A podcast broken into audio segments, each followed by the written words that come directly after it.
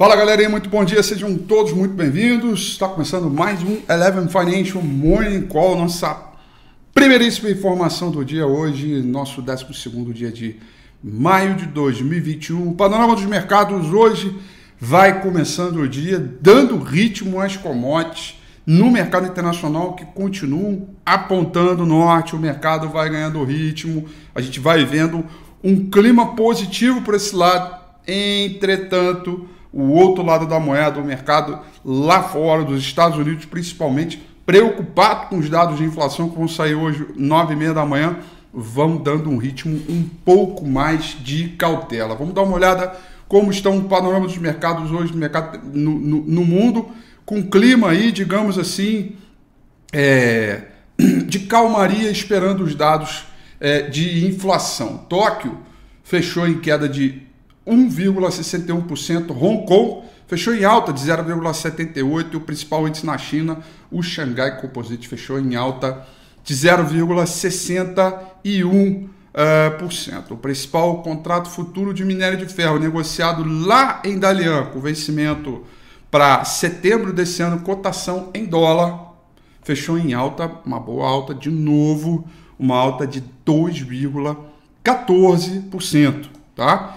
E o petróleo também, né? Estamos ali, mais um conflito, mais um não, né? Porque retomou agora mais conflito de novo entre é, é, é, judeus e palestinos, né? Alguma coisa que pode ou não respingar, mas eu acho que nessa insegurança a galera vai, já, já vai comprando um pouquinho de petróleo aí é, pela região, né? Por conta da região é, crítica, sempre foi historicamente muito é, é crítico. Né? É, um petróleo do tipo Brent vai subindo 1,14% e o petróleo do tipo é, WTI vai subindo 1,24%. Eu estou lendo uma mensagem aqui no meu YouTube que é legal a gente parar o morning call e responder, né? É, uma pergunta do Petran. E aí o Petran está falando assim: Bom dia, Rafi. Por que os morning calls ultimamente estão mais curtos e frios? Bom, mas. É, é, você quer um calor, uma emoção, etc. Tá tranquilo também, entendeu? Eu te dou o meu abraço, entendeu? Virtual, para dizer para vocês que a última coisa que não existe aqui é frieza e os morning calls são curtos, sempre são curtos, eles precisam ser curtos. Eu não estou aqui para recitar um poema longo, eu estou aqui para ser objetivo do que, que eu acho, do, do que está o mercado lá fora e o que, que eu acho é, para a semana. Mas frio não, frio é, pode ficar tranquilo que a última coisa que eu não sou é frio, tá bom? Então eu te dou um abraço virtual. E galera, vamos fazer o seguinte: você que está no Instagram, você que está aí no Twitter, vamos todo mundo mandar um abraço para o meu amigo. Um abraço para o nosso amigo, o Petran. Um abraço, Petran. Escolhe aí um abraço para quem está no Instagram. Dá uns coraçõezinhos aí pro Instagram, pro, pro, pro Petran entendeu? Vamos botar um coraçãozinho para ele, que seis horas da manhã ele tá precisando de um carinho. Muito bom, sejam todos muito bem-vindos, tá bom? Maravilha. Agora vamos voltar de novo ao nosso panorama do mercado aí. Um abraço, Petrão, você é show de bola, cara.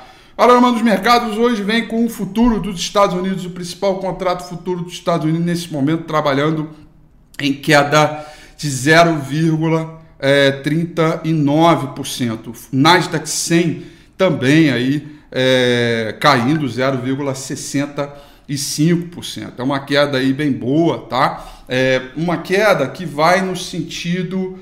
obrigado aí, galera. Vocês agora tornaram o Morning Call acalorado, né? Para o nosso amigo Petran que vai voltar todos os dias aqui, ó. Todo mundo mandando um abraço para ele. É sensacional. Vocês são demais, galera. Muito bom. Muito bom. É, o futuro, é, o, o dólar index nesse momento subindo 0,16, é, 17% agora. Ou seja, galera, o que eu tô é, querendo aqui comunicar é que as commodities continuam dando ritmo. Ontem, aqui mesmo, nesse Morning Call, a gente falou bastante né, é, sobre é, o comportamento das commodities e a possibilidade, inclusive, do nosso mercado aqui se descolar do mercado internacional. O problema é do mercado internacional, é, o problema de tecnologia é dos Estados Unidos, de taxa de juros é mais dos Estados Unidos. É claro que se a taxa de juros subir antes do esperado, é, é, tá evidente né, que está é, muito evidente que a gente vai é, certamente é, sofrer com a possibilidade de uma elevação de juros lá fora. Porém, o que eu quero aqui trazer é que a gente está ainda muito descontado o comportamento do mercado é, lá fora, tá? Assim, tá muito descontado. Então, aí tem um pouco é, de desconto ainda para buscar, tá?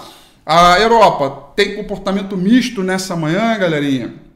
Londres vai subindo 0,48%, Paris vai caindo é, 0,09%, e o principal índice em Frankfurt, na Alemanha, vai subindo 0,28%. É, é, é, por cento, tá? É, bom, veja, o que eu estou aqui tratando é, é, nesse momento é que o mercado como um todo segue no ritmo mais cauteloso, esperando ah, bastante a agenda econômica que é relevante. Atenção para a agenda de hoje, tá? Vamos lá.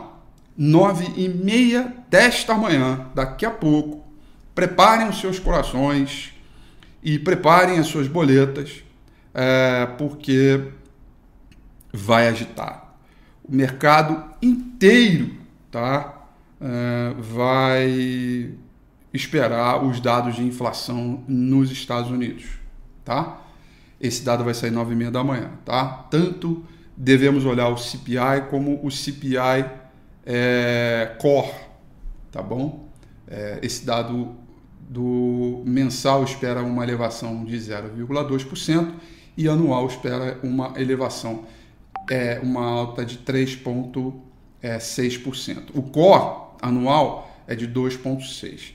É... Olha, o mercado errou sexta-feira passada.